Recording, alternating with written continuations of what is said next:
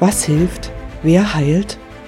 Jesus beantwortet diese Frage situationsbezogen und gleichzeitig universal gültig bis heute. Kommen Sie mit zur Erkundungstour durch fortlaufende Bibeltexte im Johannesevangelium. Ich bin Tamara Schüppel und begleite Sie gern.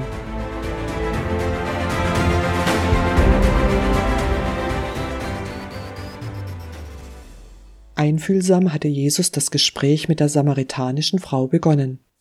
Sein ungezwungener Umgang mit Frauen verwundert, denn in der damaligen patriarchischen Kultur sprachen Männer in der Öffentlichkeit kaum mit Frauen, schon gar nicht über religiöse Themen. Zudem gab es Spannungen zwischen der Volksgruppe der Juden und der der Samaritaner, die auf religiösen Fragen beruhten. Aber Jesus bietet dieser Frau sein Heil an. Allerdings versteht sie nicht, wovon er spricht. Was hindert sie, die Wahrheit zu erkennen? Jesus kennt den Grund. Um der Frau tiefgründiger zu helfen, schneidet er ein heikles Thema an. Ich zitiere die Bibel, Johannes Evangelium Kapitel 4, die Verse 16 bis 27. Geh und hole deinen Mann hierher, sagte Jesus. Ich habe keinen Mann, entgegnete die Frau. Das ist richtig, erwiderte Jesus. Du hast keinen Mann. Fünf Männer hast du gehabt, und der, den du jetzt hast, ist nicht dein Mann. Da hast du etwas Wahres gesagt. Herr, ich sehe, dass du ein Prophet bist, sagte die Frau darauf. Unsere Vorfahren haben Gott auf diesem Berg hier angebetet. Ihr Juden aber sagt, dass nur in Jerusalem der Ort ist, wo man Gott anbeten darf. Glaube mir, Frau, gab Jesus zur Antwort, es kommt die Zeit, wo ihr den Vater weder auf diesem Berg noch in Jerusalem anbeten werdet. Ihr betet zu Gott, ohne ihn zu kennen. Wir jedoch wissen, wen wir anbeten, denn das Heil kommt von den Juden. Doch es wird die Zeit kommen, sie hat sogar schon angefangen, wo die wahren Anbeter den Vater in Geist und Wahrhaftigkeit anbeten. Von solchen Menschen will der Vater angebetet werden. Gott ist Geist, und die, die ihn anbeten wollen, müssen dabei von seinem Geist bestimmt und von Wahrheit erfüllt sein. Ich weiß, dass der Messias kommt, der auch Christus genannt wird, sagte die Frau darauf. Und wenn er kommt, wird er uns all diese Dinge erklären.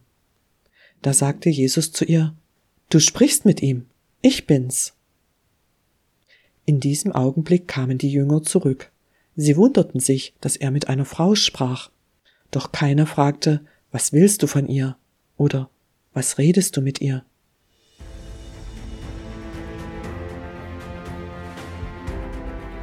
Zitat Ende.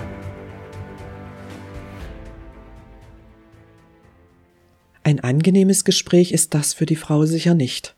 Aber Jesus weiß, dass Sünde uns von Gott trennt und uns hindert, Gott besser wahrzunehmen und zu verstehen. Deshalb setzt er bei den Beziehungsproblemen der Frau an. Er kennt ihre Verletzungen und möchte sie als gesamte Persönlichkeit heil machen. Zuerst muss der Dreck aus der Wunde, die Sünde muss ausgeräumt werden. Dabei kommt jedoch der ganze Schmutz zutage, alles, was man bisher so mühsam versteckte. Was genau trennt sie von Gott? Sind Sie bereit aufzuräumen? Schnell lenkt die Frau von ihren persönlichen Problemen ab. Die Verletzungen sind tief und das Vertrauen zu Jesus noch nicht stark genug. Nie zuvor hat sie Vergleichbares erlebt oder gehört. Jesus versteht ihr Ausweichmanöver. Er sieht auch ihr Herz. Liebevoll lässt er sich auf ihre Frage ein. Welche Religion ist die bessere? Jesus sagt ihr die Wahrheit, klar und direkt. Das Heil kommt von den Juden. Diese Antwort klingt hart für eine Samaritanerin.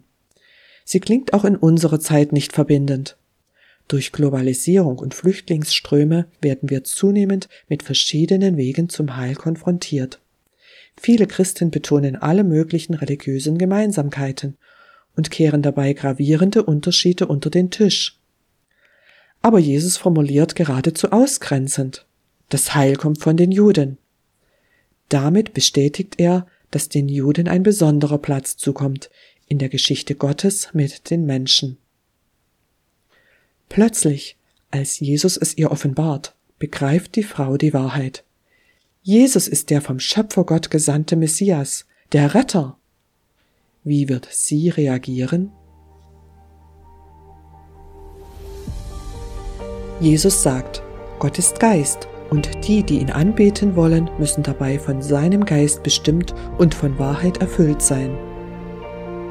Wir dürfen die Wahrheit nicht nach eigenem Gutdünken mit allerlei interessant scheinenden Zusätzen anreichern, denn damit würde das lebendige Wasser von Jesus verschmutzt und unbrauchbar.